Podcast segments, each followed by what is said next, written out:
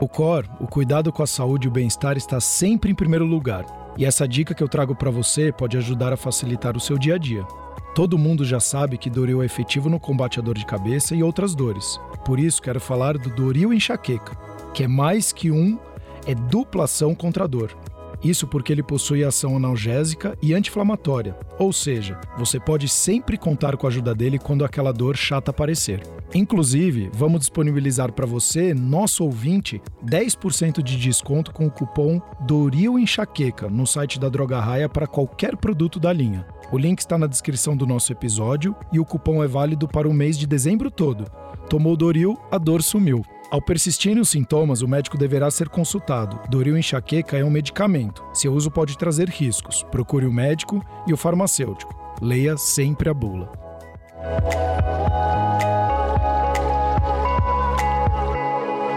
O Cor cuidando de você. Olá, mais um episódio Cor cuidando de você. Dando continuidade à série Transtornos do Sono, a gente está no episódio sobre bruxismo. Para mim é muito interessante. Eu tenho dois canais que já quebrei dois dentes por conta desse tal desse bruxismo, então vai ser muito legal esse assunto. Sempre comigo a doutora Andréa Toscanini e hoje a gente tem dois convidados muito especiais que é o Dr. José Tadeu Siqueira, dentista especialista em cirurgia bucal e dor orofacial, e também com o Dr. Diego Gil, cirurgião dentista especialista em disfunção temporomandibular e dor orofacial, especialista que trata o bruxismo. Tudo bom? Olá para todos, né? Oi, Sérgio. Muito bom estar aqui de novo para falar de bruxismo. Vamos falar de bruxismo do sono e de bruxismo geral né? Eu que acabei me aproximando um pouco do mais do bruxismo do sono, que é essa parte de transtorno de movimento, que normalmente o médico do sono não tem muita intimidade, né?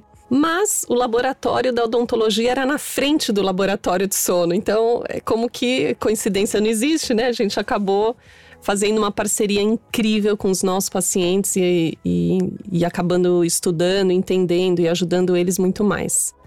Então é um prazer falar de bruxismo e aprender muito mais do que falar, né? É muito bom. Por favor, podem falar, fiquem à vontade vocês. É, queria agradecer o convite. É, meu nome é Diego, é, tá aqui ao lado de todos vocês, Sérgio, doutora Andréia, professor Siqueira, grande mestre, um grande privilégio ter esse convite e poder estar ao lado dessa pessoa aqui que é sensacional. É uma referência na odontologia, né? E hoje eu vejo na minha carreira estar tá aqui do lado dele, para mim é, é muito gratificante. É, eu, eu fiz a apresentação dele breve, né? Bem porque breve, senão a gente ia pegar dá. um pergaminho aqui e começar a falar todas as especializações, certificações e etc. Eu achei ele humildemente, super gentil, até ele falou: "Não, só fala isso, isso, isso e tá bom". Exatamente. Economizou. né, professor? É, é um prazer para mim estar aqui com vocês. Eu agradeço muito ao convite, Andréia, Sérgio, e estar com você também, Diego. Agradeço as palavras gentis de todos vocês. Obrigado. Você sabe que a idade, o tempo faz com que a gente sempre tenha bons companheiros, bons amigos, né? E, e isso é muito reconfortante. Então é um prazer estar aqui. Falar sobre bruxismo, eu diria que é um tema meio espinhoso, né? Depois de tantos anos dentro da odontologia e ouvindo esse tema, tratando pacientes, pesquisando, ele é um assunto um ponto de vista geral, assim, que é muito heterogêneo, na verdade, existem muitas ideias diferentes sobre bruxismo, até a própria definição do bruxismo é esquisita, assim, para nós em português, né? É, mas esse, esse é o nome que tem a literatura geral. Então é um prazer estar com vocês aqui. Muito obrigado. Vamos, acho que até para uma pergunta então super é, simples aqui, né? O que, que é o bruxismo, né? Acho que começando por aqui, acho que fica mais fácil. E até na prévia eu achei interessante porque o Diego ele falou o seguinte, que tem o bruxismo da noite e o bruxismo da vigília do dia, né? E eu não, nem nunca tinha reparado. Então ele falou, você tá com a boca fechada agora, os lábios um grudados no outro. Como que tá a sua boca? A hora que eu percebi, meus dentes estavam apertados também. Então gente, muitas vezes você nem repara isso. E às vezes você tem a dor à noite, né? E, mas é do dia inteiro você contraindo, fazendo a hipertrofia, como você disse. Me lembrou muito a musculação, né? Uh, do maxilar. Então, às vezes eu tenho dor e muitas vezes eu nunca reparei que talvez eu fique pressionando minha mandíbula o dia inteiro, né? Mas antes eu gostaria de entender o que é o bruxismo. Então, é, o bruxismo é o, o, hábito, é um hábito parafuncional, né? Pode ser diurno, pode ser noturno, tem causas distintas aí, mecanismos de ação distintos, mas os dois juntos, né? Quando somados, eles podem causar uma sobrecarga. Essa sobrecarga pode ser dental, pode ser uma sobrecarga muscular, pode ser uma sobrecarga articular, gerando dor ao paciente, desgastes nos dentes, fraturas dentais, necessidade de tratamento de canal, reabilitação com restauração, com prótese, né? Enfim. É, mas o bruxismo em si é o hábito de manter os dentes em toque ou ranger os dentes, né? Fazendo um, um cisalhamento, fazendo uma força lateral contra o dente, né? Um dente contra o outro, fazendo até mesmo muitas vezes um barulho, né?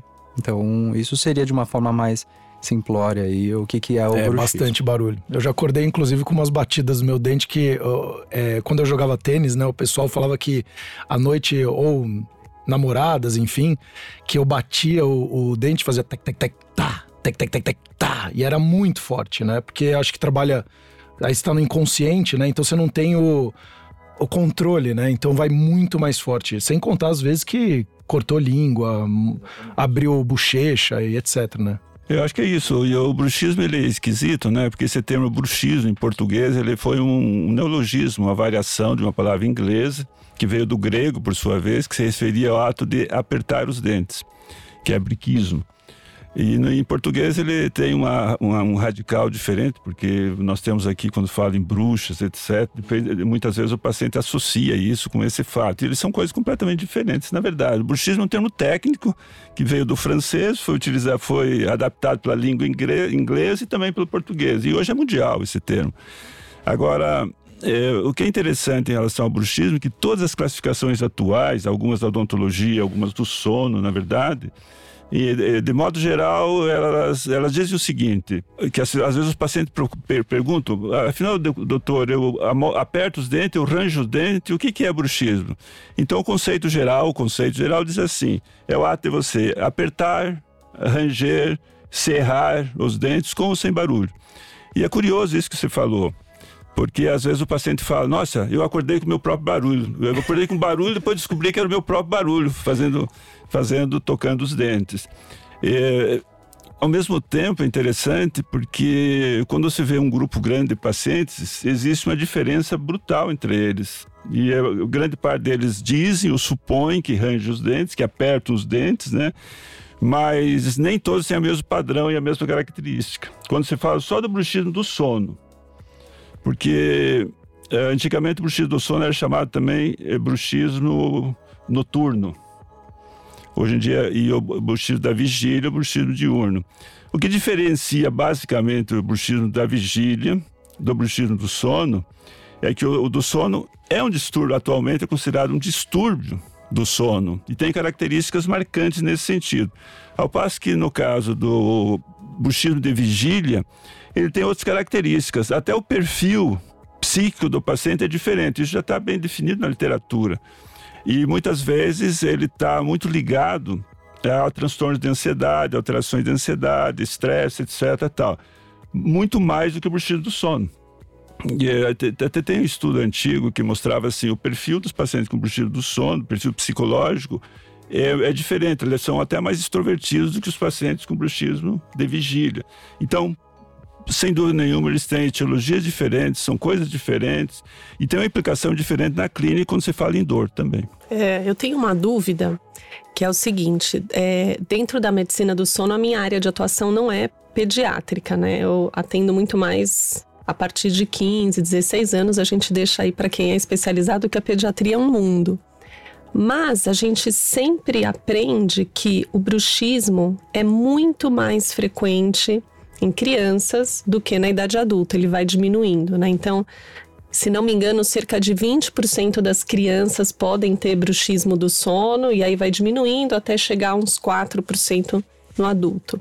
O que, que, pode explicar isso, a criança ter mais bruxismo do sono? Isso também é uma prova de, do que o senhor acabou de falar, né? Que a gente não tem essa relação tão direta e não está estabelecida na literatura com padrões de humor e comportamento, que é uma coisa que tem uma origem diferente. E ao mesmo tempo, a gente vê também, e, e o bruxismo é considerado um transtorno de movimento na classificação dos distúrbios do sono. Por outro lado, a gente vê que as crianças também têm mais parassonia, que é que é outro tipo de distúrbio do sono. O que, que poderia fazer com que a criança tivesse mais bruxismo do sono do que o adulto? É, aí está exatamente uma grande dúvida da literatura internacional. E não, não diria nem controvérsia, é falta de uma explicação clara em relação a isso mesmo. E talvez uma das razões, no caso do bruxismo do sono, seja porque o bruxismo do sono, a, a, a origem dele é essencialmente central, no sistema nervoso central e não na periferia, como se imaginava, fatores periféricos com a própria oclusão. Então, o fato de, ser, eh, de ter uma origem central, talvez seja em crianças predispostas ou com características eh, que, que, usa, que facilitem esse movimento inconsciente durante o sono é, de, de desenvolver, porque é interessante que você falou, é mais ou menos, o último, os estudos falam em torno disso, 13 a 20% em crianças. Algumas diminuem, mas boa parte delas permanece até até a idade adulta e ou até a idade às vezes idosa. Então a gente não tem, eu pelo menos que, que eu saiba claramente não tem. E eu diria ainda que o bruxismo em criança, eu também não sou especialista em criança, mas atendi muitos ao longo da vida, eu acho que é um das, dos, dos pacientes mais difíceis de você entender quando ele tem bruxismo. É, mesmo porque atualmente, do ponto de vista clínico, nós temos é, é, a avaliação clínica é bem marcante, no seguinte sentido. Quem me disse que você tem bruxismo? Em geral, é o barulho. É o barulho ouvido pelo pai, pelo parente próximo, por quem dorme com a criança, no caso das crianças, né, do adulto também. Então, esse, essa é a característica marcante. E a maior parte dos pais e mães que reclamam das crianças que rangem é por causa do barulho.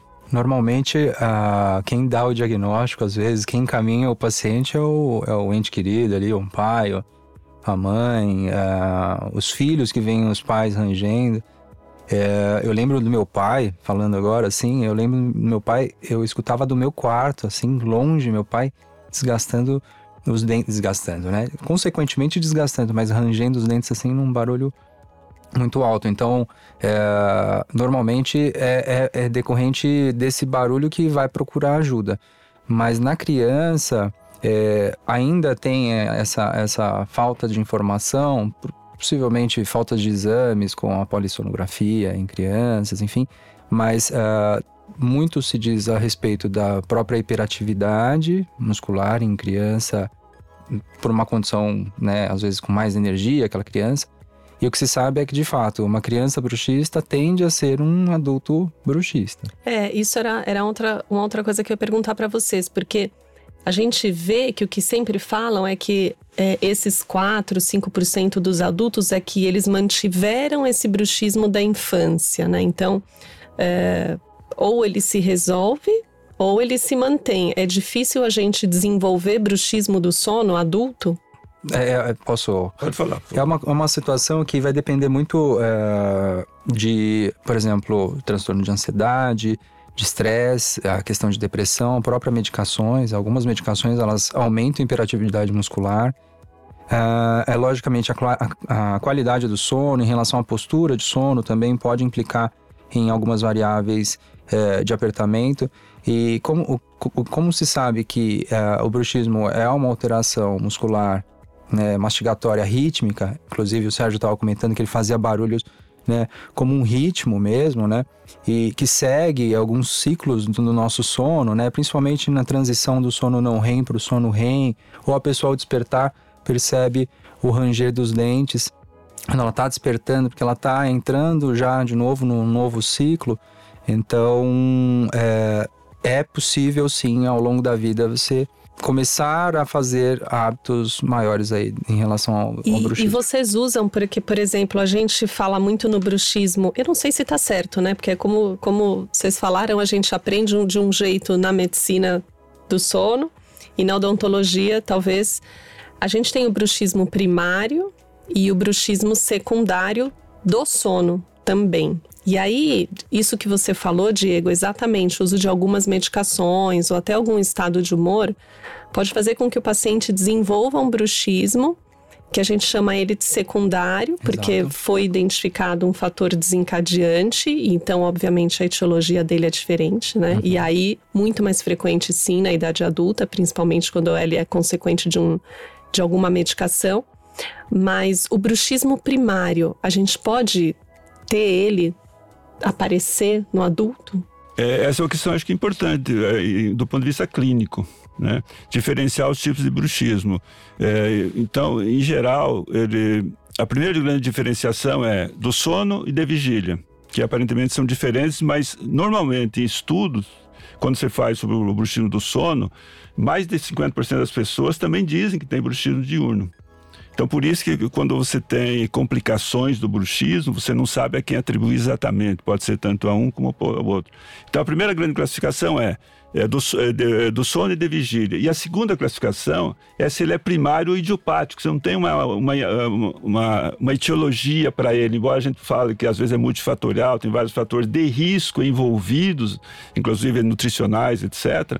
Mas não se sabe exatamente de onde ele vem. Parece que ele é um padrão é, primitivo, que vem até os mamíferos e que, que se mantém como se fosse é, um sinal inicial de alerta ou ligado a medo, alguma coisa assim. Isso é questionável. Isso é importante ao mesmo tempo, porque ele sendo de origem central, por isso é chamado idiopático, ele é um padrão rítmico, repetitivo. Ele é bem diferente do padrão do, do da vigília.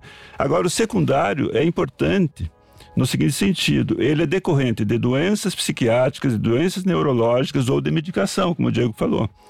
Então, o tratamento dele é absolutamente diferente do tratamento do bruxismo do sono. Esse grande que nós discutimos em geral é o bruxismo idiopático ou primário e geralmente do sono, tendo como morbidade associada ou não o bruxismo de vigília.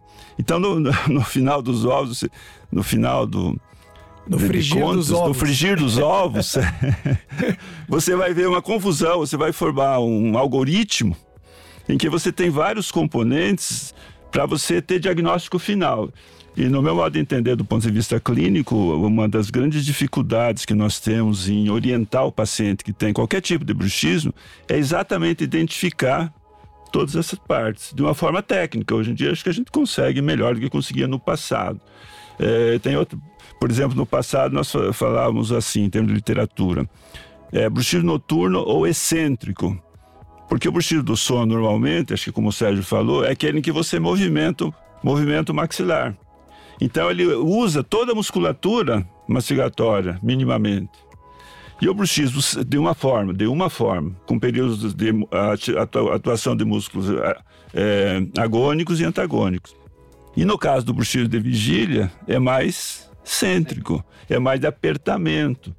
Então, esse padrão noturno que normalmente as pessoas têm, em geral, mas não é uniforme também, em geral, ela parece ser realmente um padrão central que vem desde, o, desde a nossa de, de, da linhagem filogenética e se, se mantém no adulto. Só que no adulto, nós ainda temos um fator adicional né, na vida moderna, que nós temos os fatores moduladores do bruxismo. Então, fatores que você fala, às vezes, de estresse, de ansiedade, psíquicos, hoje não se sabe exatamente se eles estão, como, não são caracterizados nem sempre como causas, como fatores etiológicos, mas como moduladores do bruxismo. Interessante, eu fiquei e... com duas dúvidas. Eu também, é, vai Andréa, vai que eu também quero é, é, bastante. Clinicamente, então a primeira, né? Pode ser para o Diego. Clinicamente, vocês conseguem diferenciar o bruxismo diurno do noturno, pensando nessa questão do apertamento ser mais prevalente no diurno, ou do ranger no noturno, ou às vezes do tempo, né? A pessoa traz isso. E a minha segunda pergunta é: o metabolismo do ferro está muito envolvido na etiologia da síndrome das pernas inquietas, que também é um transtorno de movimento. Então, agora o senhor falou dessa questão nutricional, eu pensei, putz, será que no bruxismo do sono tem algum relato, alguma coisa na literatura que fale do metabolismo do ferro? Né? Porque são dois transtornos de movimento relacionados ao sono. E aí pode ser que eles tenham alguma coisa em comum, e aí cada pessoa pode manifestar de uma maneira diferente, né? Alguns é, com essa, com assim como síndrome das pernas inquietas e outros como bruxismo, não sei. Então, é interessante, eu acho, é, André, é que justamente eu acho que o paciente, primeiro, ele tem que ser visto como um todo. É uma, é uma situação que é, essa conversa que a gente está tendo é um ponto-chave para a gente poder ver essas condições metabólicas, bioquímicas, com o médico, né, que tem esse conhecimento. E nós, dentistas, a gente vai acabar atuando mais nessa situação do sistema nervoso periférico, né? Que aí a gente vai fazer muitos. É, o que eu vejo muito no, no, no meu dia a dia é os pacientes com dor, muitas vezes ao acordar, e o dor ao acordar sugere que a maratona dele foi noturna. Mas isso não quer dizer que tenha sido uma somatização do diurno e o noturno, o bruxismo de vigília e o noturno. Então, a primeira coisa que eu particularmente faço no consultório é, é tentar é, condicionar o paciente, entender a postura ideal de repouso da mandíbula, para ele poder começar a ver o que, que é o certo e o que é errado. Porque o que eu vejo muito, eu, eu sou endodontista, né? Eu trabalho com um canal, então em canal você tem que ficar com, os, é, com a boca aberta há muito tempo. E todo mundo aqui é paciente também. Então, quando a gente vai fazer uma limpeza no, no dentista, que fique meia hora com a boca aberta, todo mundo já sente cansaço, fadiga.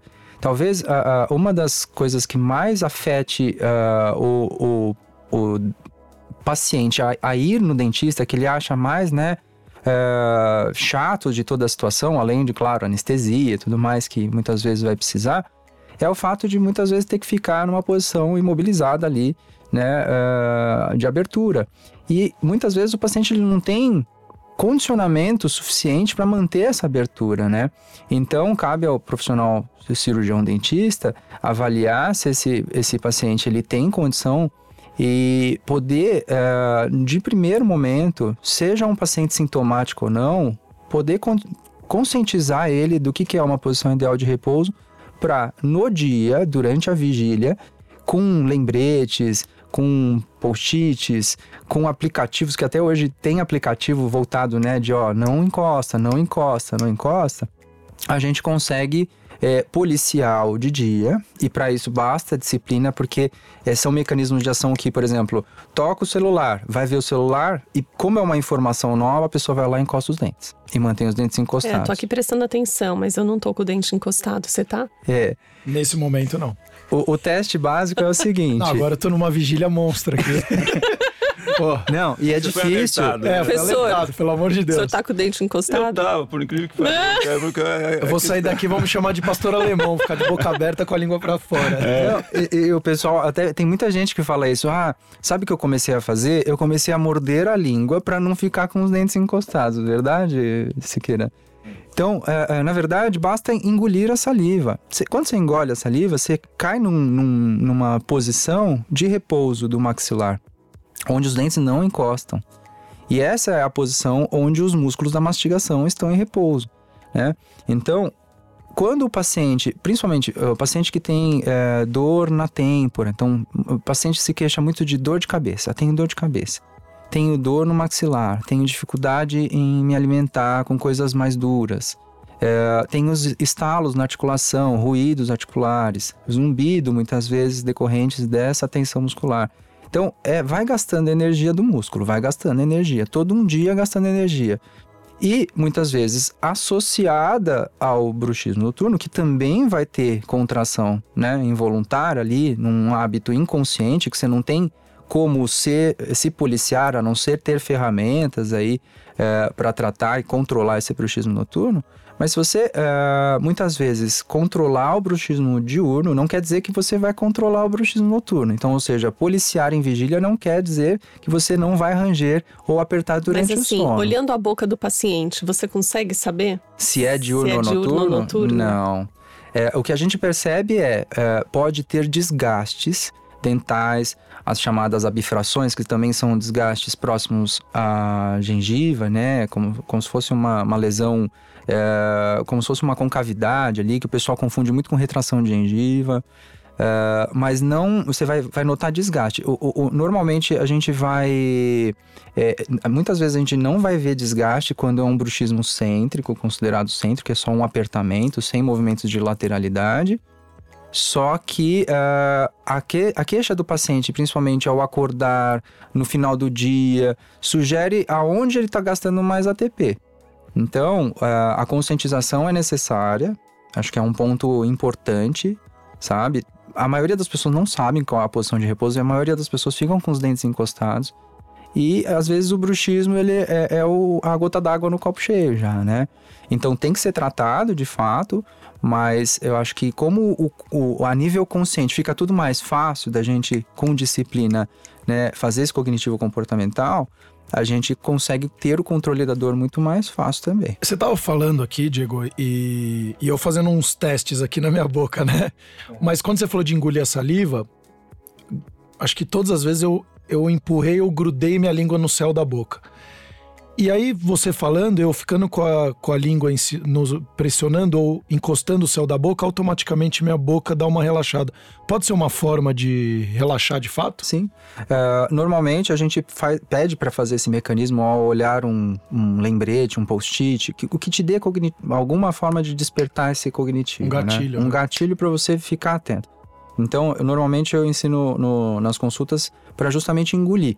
Quando você engole a saliva, quem tem selamento labial, que tem paciente que não tem selamento labial, então não serve para todo mundo de falar, ó, vamos manter o lábio encostado e os dentes sem encostar.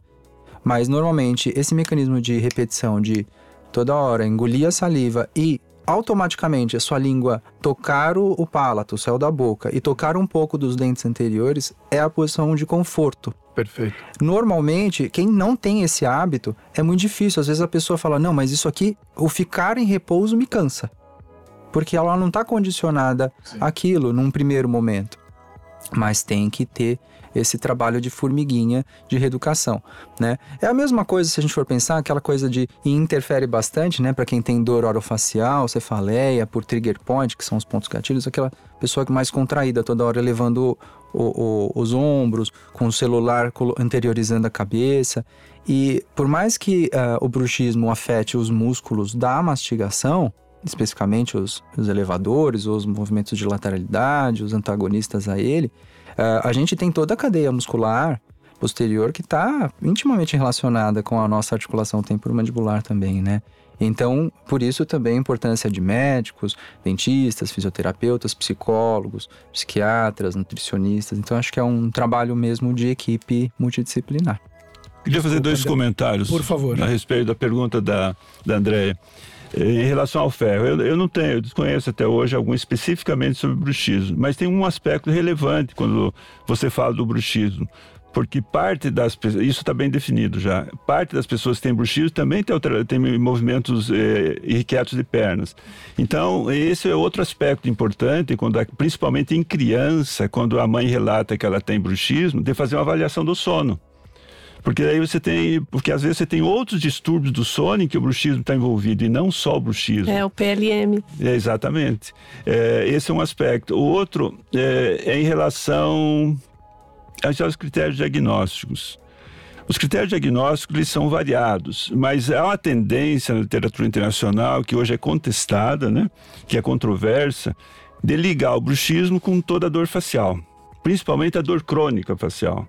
Isso traz uma implicação importante, porque na verdade o bruxismo é uma grande categoria de problemas ou de desordens, ou no caso da classificação eh, da medicina do sono, de um distúrbio do sono, de tratá-lo como tal. Mas a partir do momento que nós o associamos com dores faciais crônicas, nós estamos trazendo um outro grande, uma outra grande questão. Porque a dor crônica já tem por si uma série de complicações, é um fenômeno extremamente complexo que envolve vários aspectos. É é, tanto biológicos como psíquicos e como genéticos também, que o bruxismo também tem esses aspectos. Eles não estão obrigatoriamente associados. E muitas vezes nós falamos o bruxismo como ele fosse uma, uma causa pura, causa-efeito, causa-efeito direto, uma relação direta com a dor, nem sempre isso acontece. Ah, o segundo comentário que eu queria fazer, na verdade, complementando esse, é que alguns anos atrás no Instituto do Sono foi feito um estudo interessante com um paciente que tem um bruxismo diário, três vezes por dia, na verdade, intenso, daqueles que todo mundo ouve, diz tem bruxismo, vai, olha na boca e vê. Você tem um desgaste acentuado pelo seu bruxismo, então ele, ficou, ele dormiu 30 dias no sono. E se observou o seguinte, e fez um, um diário também, do, um diário de ansiedade, como é que foi o seu dia a dia. E olha que interessante, 50% dos episódios do bruxismo dele estavam ligados diretamente à ansiedade. Então a ansiedade é um modulador, não é causa, mas é um modulador importante. Por outro lado, 50% não tinha ligação nenhuma com a ansiedade. Então significa que, tem, que o bruxismo, na verdade, tem outros. É um fenômeno central que até hoje é discutido. Tanto que na literatura, em 2003, foi lançada uma hipótese sobre o bruxismo do sono. Qual é a hipótese? Que é um fenômeno sistêmico em que ele começa alguns minutos antes, que é aquela teoria do Lavigne, né? 2003. Isso dele começar uns minutos antes é uma das características que a gente tem que ver para poder, na polissonografia, marcar aquilo como um movimento mastigatório rítmico, ele é uma sequência de eventos que Isso. culmina com o despertar, né? O micro despertar por conta da, da mastigação. Mas ele começa lá atrás com a dessaturação, quer dizer, isso que o senhor está falando. Exatamente. É uma sequência, exato. Tem uma alteração uns 4, 8 minutos antes, de, de, cardíaco-simpática, né? Cardíaco-simpática. É. Depois, alguns segundos antes, tem alteração cerebral das ondas alfa. Daí, em seguida, ele tem novamente uma ativação tônica cardíaca. Um ataque cardíaco. É, um ataque cardíaco. Ou seja, o cara tem um micro despertar, na verdade. Tem um micro despertar, ele se agita e daí que vai movimentar os músculos ioideus, que são esses músculos que você se referiu há pouco. É um complexo de músculos, na verdade, que a gente ajuda a engolir também, mastigar, etc. Tal. E no final, é que você vai ter ativação dos músculos masséteres da mastigação. Então, a ativação dos massetes é o único passo de uma sequência de eventos sistêmicos. Mas é curioso também que isso ocorre é, em 50% das pessoas, não na totalidade. Mas foi importante para eles lançarem uma primeira hipótese de um fenômeno sistêmico que é muito bonita, ela é muito legal, eu gosto muito dela, mas eu acho que tem muito a estudar ainda pela frente. É incrível, né? Uma coisa tão prevalente que a gente saiba tão pouco, né? É, po, po, posso só colocar uma, um, um, comentário em cima disso? Porque vocês mencionaram muito da questão psíquica, dos remédios, então eu fico pensando aqui, a pessoa que tem um problema psíquico, que começa a tomar um monte de remédio, o agravamento que isso vai ter na questão do bruxismo dela. E hoje, numa geração onde a gente tá que ninguém pode sentir dor, então é tudo. É, é, Imediatista, é, sim, é né? muito imediatista. Então eu tô com uma dor de cabeça, já tomo um remédio. Você não vai entender o porquê que deu a dor de cabeça, porque nada acontece do nada. E hoje eu vejo, é, acho que veio um estudo, acho que 60 ou 70% das pessoas que tomam remédios para dormir não tem prescrição médica. E isso nem se fala de antidepressivos e outros remédios também, que ataca diretamente o sistema nervoso central e que provavelmente vai prejudicar o sono dessa pessoa. Mas na verdade ela está tomando um remédio para ajudar ela no sono, na ansiedade ou na depressão dela, mas que também está prejudicando o sono dela, que consequentemente vai piorar essa, é, esses problemas que ela está tentando solucionar, né? Porque tudo ataca o sistema nervoso é, central. É por isso que eu acho que é muito importante a gente entender que, assim, quando um remédio é prescrito. E desculpa, Andréia, para você que está nos escutando, é muito, muito, muito importante, eu estou enfatizando isso, porque o que eu mais vejo hoje, a naturalidade que as pessoas contam, as superdosagens que elas têm tomado, desde melatonina até remédios, é, como eu falei, ansiolíticos ou antidepressivos, eu tô impressionado. E uma, numa tranquilidade que parece que ela tá tomando vitamina C. É, então, é isso que eu tava falando. Por isso que, assim, quando a gente prescreve um medicamento, seja qual for, e a nossa especialidade, tanto médico como dentista, é prescritor, a gente coloca na balança tudo, né? Porque, por exemplo, uma medicação hipnótica ou um antidepressivo ou até mesmo um antihipertensivo, tem vários, a gente pode escolher, né? E a gente escolhe aquele que é melhor para aquela condição clínica daquele paciente, que pode não ser igual ao do vizinho dele, que tem a mesma queixa, só que ele tem uma história diferente, ele tem antecedentes diferentes, ele tem comorbidades diferentes. Então, assim, quando um profissional prescritor escolhe um medicamento, pode ter certeza que a gente colocou na balança, é óbvio que ele vai ter um efeito adverso? Vai, porque se ele tem um efeito benéfico, ele tem um efeito adverso. A gente não conhece nenhum medicamento que, se você ler a bula, não vai ter nenhum efeito adverso. É, na verdade, eu nem aconselho as pessoas a lerem não, a bula. Não, lê, mas assim, existe. Só que a se gente. Se a pessoa lê a bula, é... ela não toma mais nada na vida é que nem o, no site quando você coloca o. Você tá de acordo com isso? Aí você nem vê. Porque se você lê de fato os termos e condições, você não, você não compra nem né? passagem de avião. É Quem assim, prescreve também não pode ler. É, né? exato. Então, não, quem prescreve tem que ler, professor. Sabe por quê? É verdade, verdade. Ela me corrigiu a tempo aqui. Obrigado, André. É, principalmente. É uma piadinha só. É, não, tá certo. Mas assim, então, a gente olha aquilo e a gente escolhe por uma série de razões aquele medicamento para aquele paciente. É uma né? Então, individualização de protocolo. Sim, né? Exato. ter, e, né? e existe toda uma logística por trás disso, né? Uma lógica, na verdade, o porquê de escolher aquele antibiótico e não outro, aquele antidepressivo e não outro.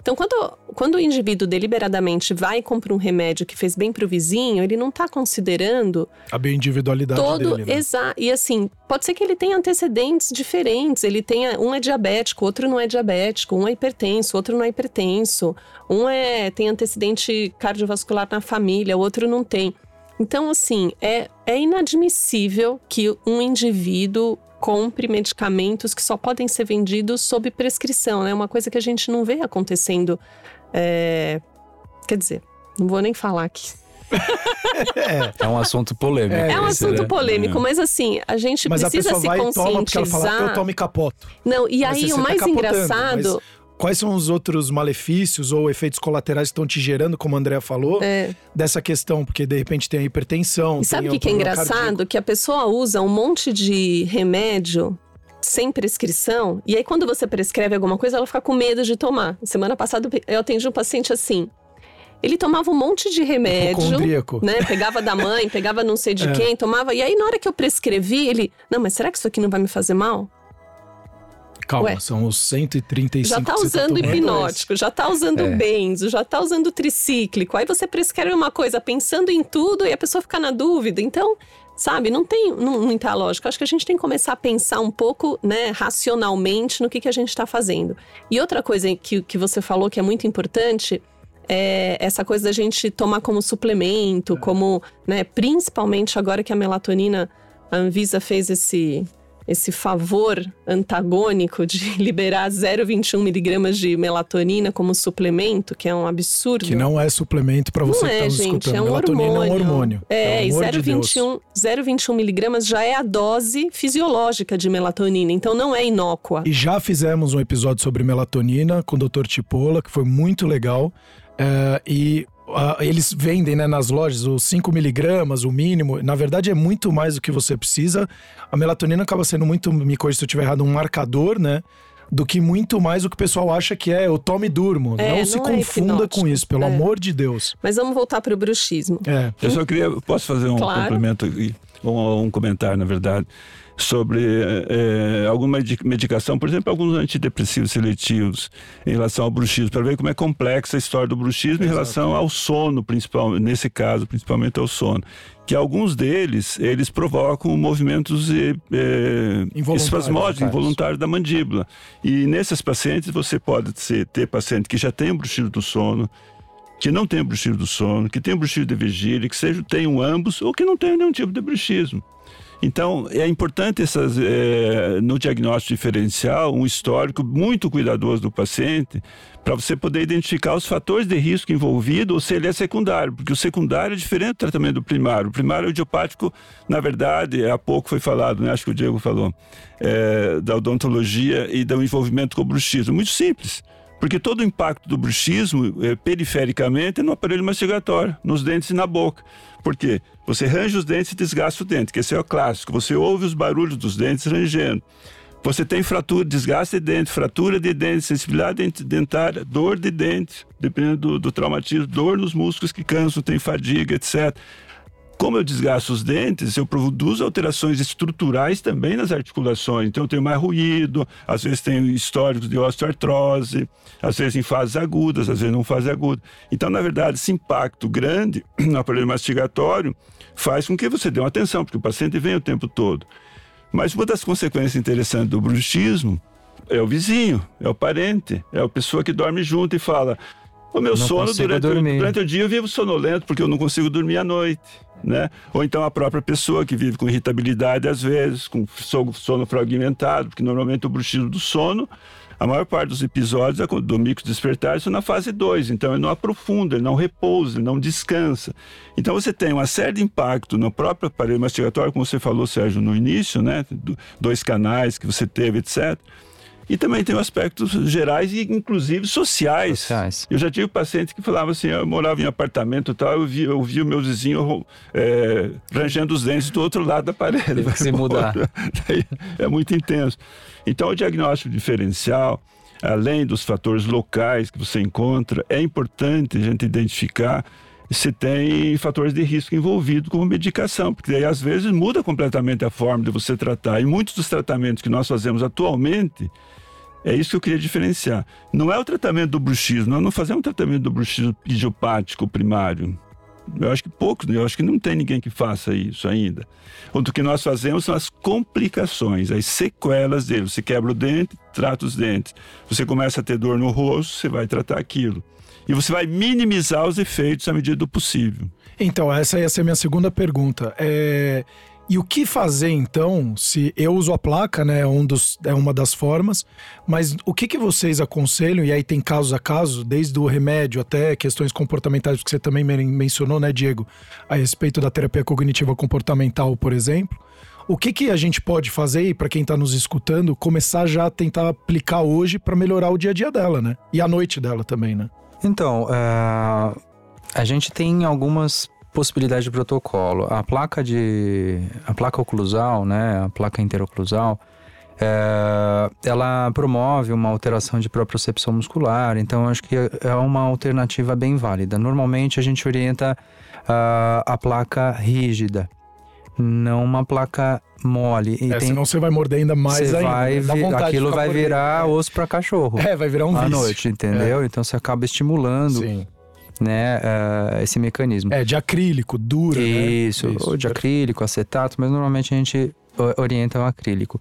É, então, claro, eu acho que primeira coisa é essa situação de o médico e o dentista poderem avaliar o paciente juntos. Perfeito. Tá? Porque tem a condição metabólica, bioquímica do bruxismo secundário. Então, essa, essa individualização de protocolo em relação à medicação é um ponto-chave.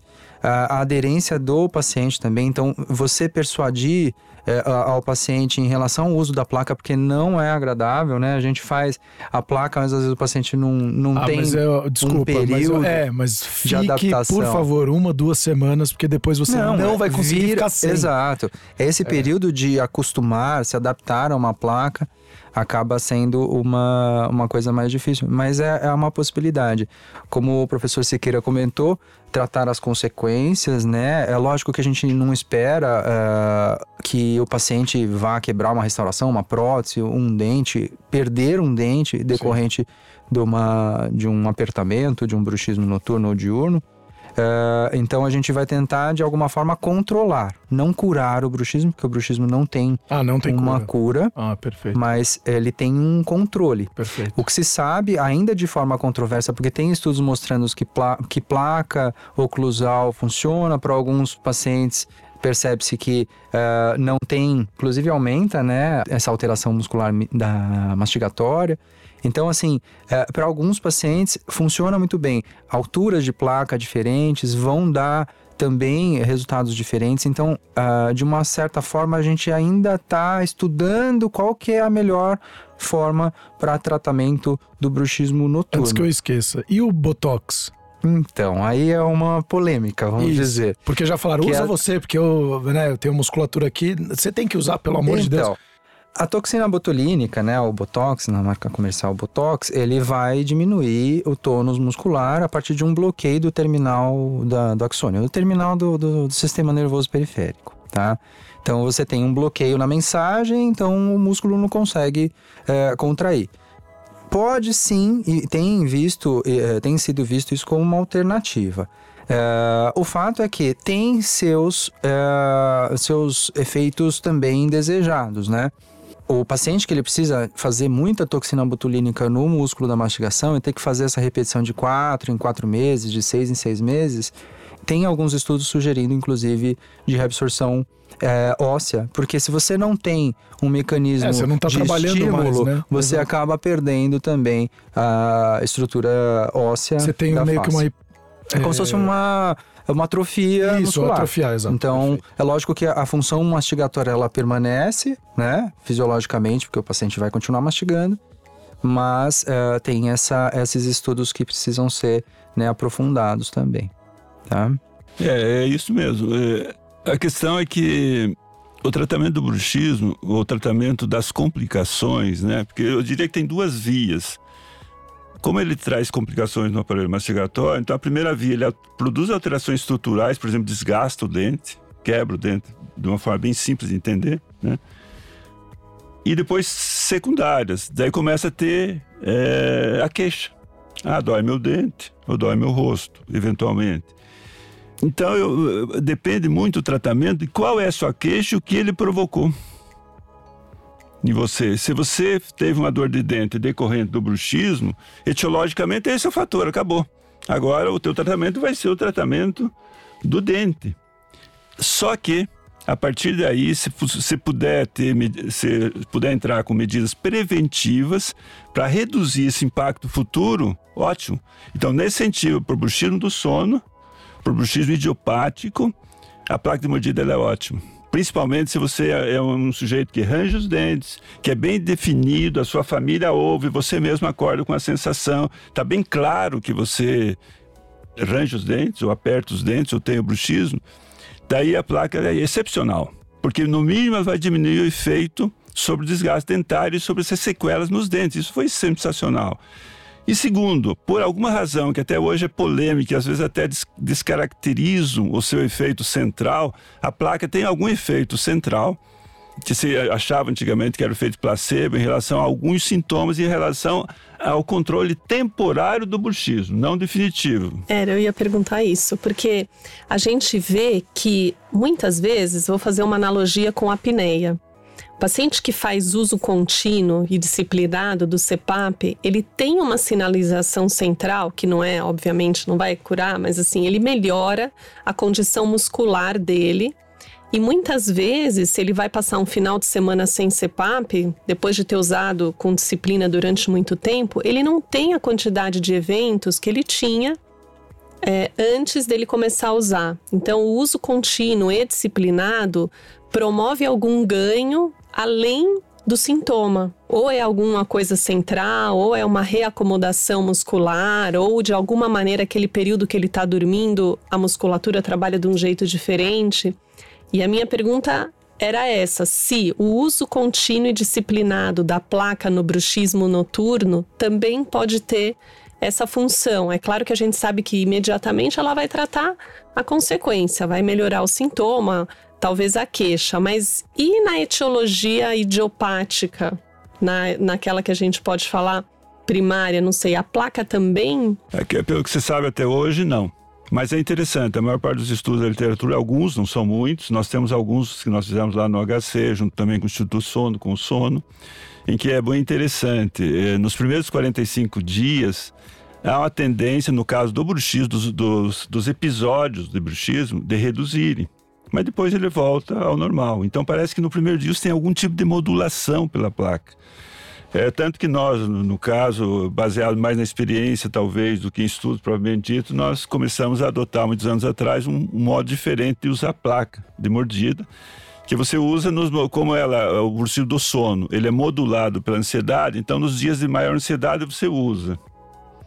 E nos dos dias que você acha que está normal, você não precisa obrigatoriamente usar, porque é bom os dentes terem contato. E para você tirar uma eventual tolerância que você tem com uma placa a longo prazo, em relação a outros sintomas, não exatamente ao bruxismo. A bruxismo é a única coisa que os estudos mostram que nos primeiros 45 dias ele tem mesmo a modulação. Parece que depois ele desaparece. Nós fizemos estudos com placas oclusais, em que os dentes se tocam, e com placas palatinas, em que os dentes não tocam. E o, paciente dormia quatro vezes no sono durante 45 dias, para ver as modulações que isso acontecia. E daí é curioso que mesmo as placas palatinas, ele também tem uma modulada, ele tem uma reduzida de episódios. Então, na verdade, é o ambiente da boca parece que tem algum impacto periférico no centralmente, né? Porque o fenômeno sempre continua sendo central. Agora, se o paciente tem histórico de placa, de história de ranger, intensamente o dente, clinicamente tem sinais de desgaste acentuados numa idade jovem, ou histórico, daí a placa ela deve ser usada Todo mundo já quer ver tua boca. tá sorrisão bonito, tá sorrisão é, bonito. Obrigado, é. ela é bem cuidada. Eu só queria fazer um comentário sobre toxina botulínica, que eu Por acho que foi ótimo que você falou. É, quando surgiu a toxina botulínica, nós no HC usamos por muito tempo, na verdade, encaminhava os pacientes né, para transtornos motores periféricos. É, é, quando o paciente tem bruxismo secundário, que tem espasmos, tipo distonia, que é considerado, nessa nova literatura, ela começou a chamar distonias, espasmos, discinesias como bruxismo secundário. Então, para esse tipo de paciente, você tem a medicação de base dele, que é a medicação da neuro, da psiquiatria, e perifericamente, a melhor coisa que surgiu foi a toxina botulínica, porque você tem o controle periódico, é um controle periódico, porque às vezes o espasmo, a distonia, o movimento de apertar os dentes é tão gigantesco que o paciente fica 24 horas por dia fazendo aquilo. Pacientes que são demenciados, às vezes, pacientes sofrendo traumas encefálicos, que não sei por alguma razão, ele começa a desenvolver um bruxismo intenso, às vezes tem um trauma crânioencefálico, a gente teve alguns pacientes assim. Então a toxina botulínica para o bruxismo secundário, ela é excepcional, não cura, mas ela controla os efeitos que são gigantescos. A pessoa se morde toda, se fere, corta a linha, como o Diego falou, etc. A grande questão veio exatamente o bruxismo do sono, porque você tem muitos jovens, muitas crianças. Então a pergunta é: ah, ele tem hipertrofia que talvez relacionada ao bruxismo dele, mas ele tem queixa tem outra queixa? Tem queixa de dor, de desconforto, de quebrar dentes, com exceção do próprio bruxismo? Não, não tem. Então a pergunta é: será que numa criança você ficar injetando toxina botulínica para ele não ranger os dentes? A gente sabe que não tem controle a longo prazo, é controle a curto prazo.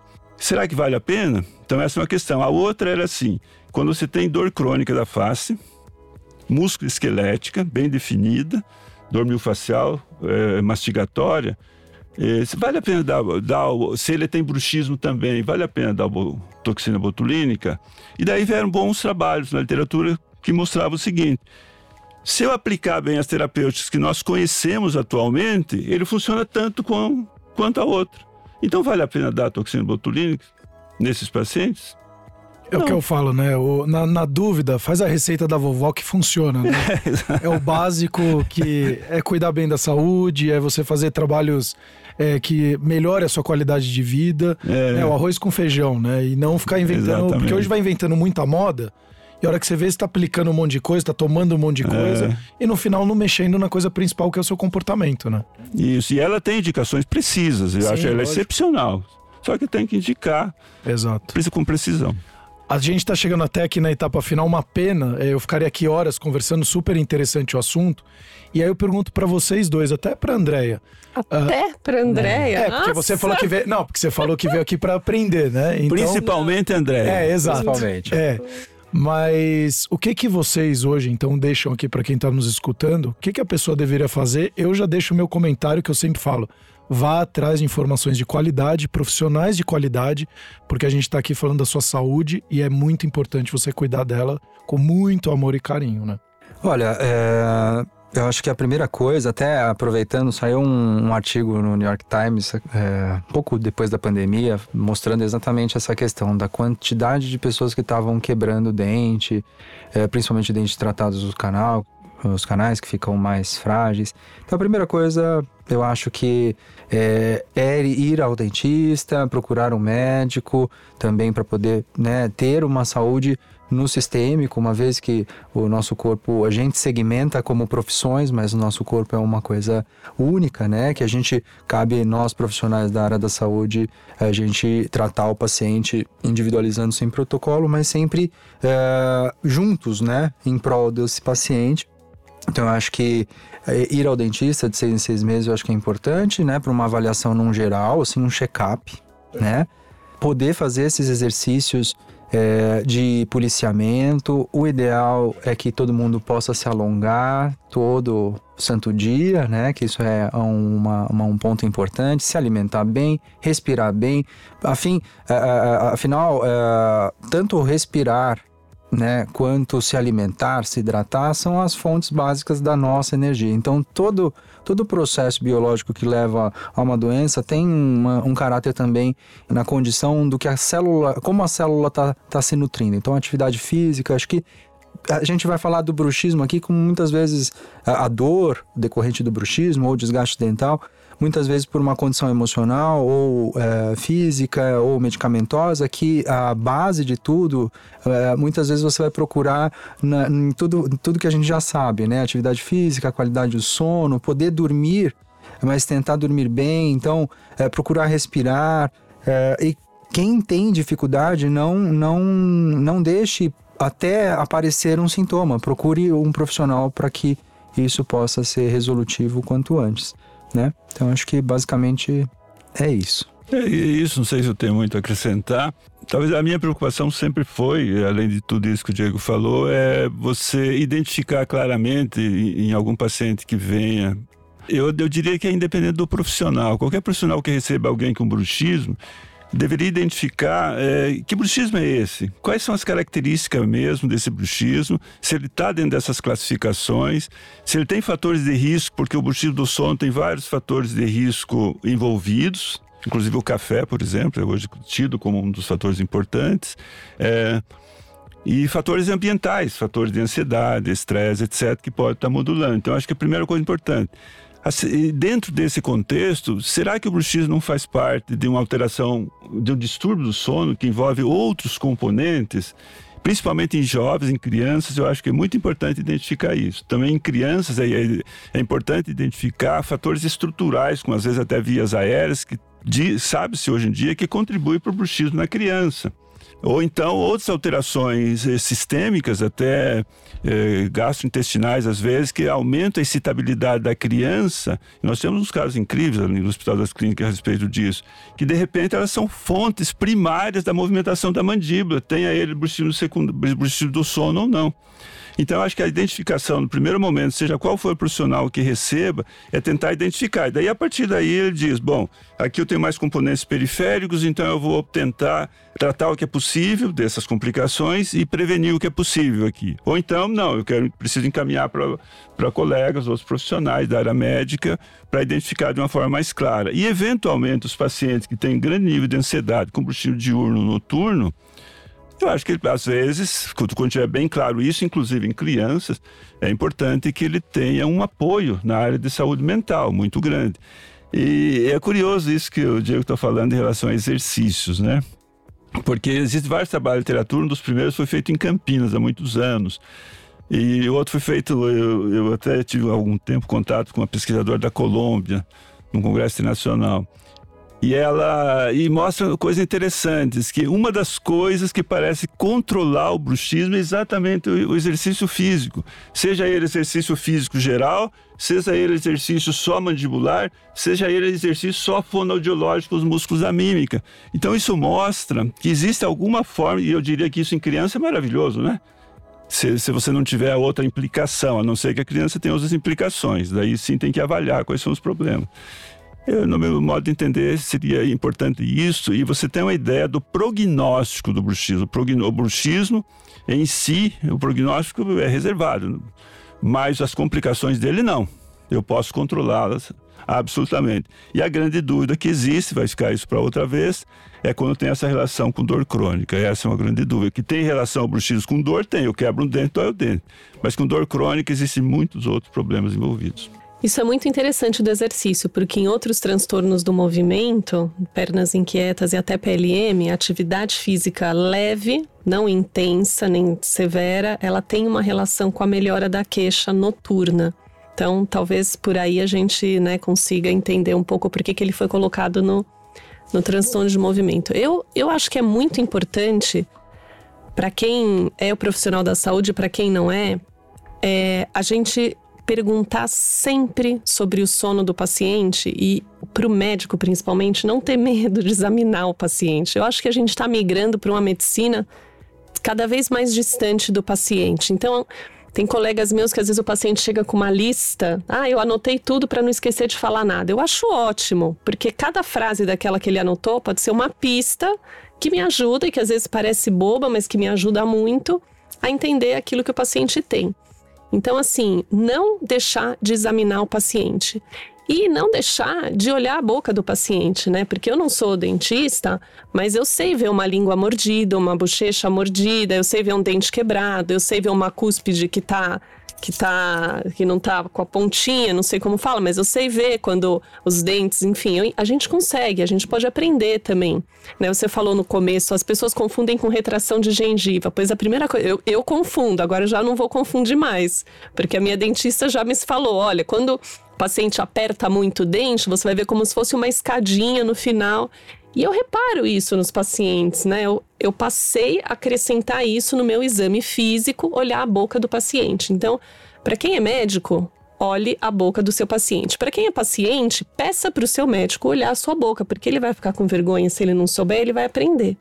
Então, acho que a gente precisa se aproximar mais do paciente, ouvir mais o paciente e tocar mais no paciente. Acho que é isso. É, eu até para finalizar, a gente fala, eu falo muito do lifelong learning, né, que é você ser um grande aprendiz a vida inteira e hoje você tem inúmeras informações disponíveis, então não dá para você falar que não aprende mais porque você não tem acesso. Hoje o acesso está aí para todo mundo. Então que isso é super importante para as pessoas, inclusive para você que está aqui, como eu já falei, vá atrás de informações de qualidade, que isso vai fazer toda a diferença no seu dia.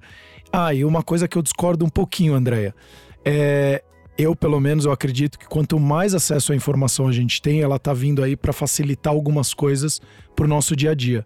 Então, o profissional da saúde, ele tem hoje um monte de ferramenta para ele poder ser mais médico e gastar o tempo dele em, de fato, olhar o paciente dele como médico e não ficar se preocupando antes fecha o balanço, junta aqui, olha o documento, isso faz aquilo, porque hoje tem um monte de ferramenta de tecnologia que consegue facilitar isso pro dia a dia do médico, né? Então. Então, você concorda comigo. Não, é que você falou que o, o é, você tá vendo que a gente tá indo por um caminho que ah, eu mas acho. É, mas a gente tá.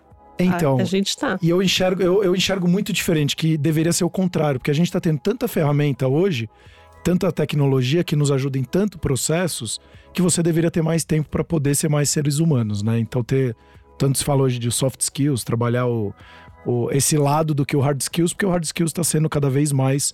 Uh, não sei se complementado então tendo mais ferramentas que estão conseguindo fazer esse trabalho para a gente.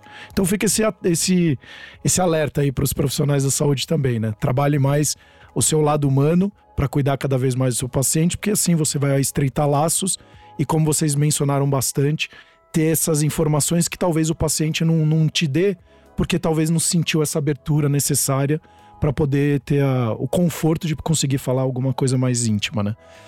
Pessoal, muito obrigado de novo. Obrigado, doutor Siqueira, doutor Diego, Andréia, sempre muito obrigado. Já é prata da casa. Para você que nos escutou, sempre trabalhe com muita qualidade toda a sua vida as informações. Não esqueça de seguir o canal, porque isso também vai ajudar a gente a atingir mais pessoas e poder talvez mudar alguma vida aí que seja é o nosso grande objetivo. Até os próximos episódios, o Cor cuidando de você.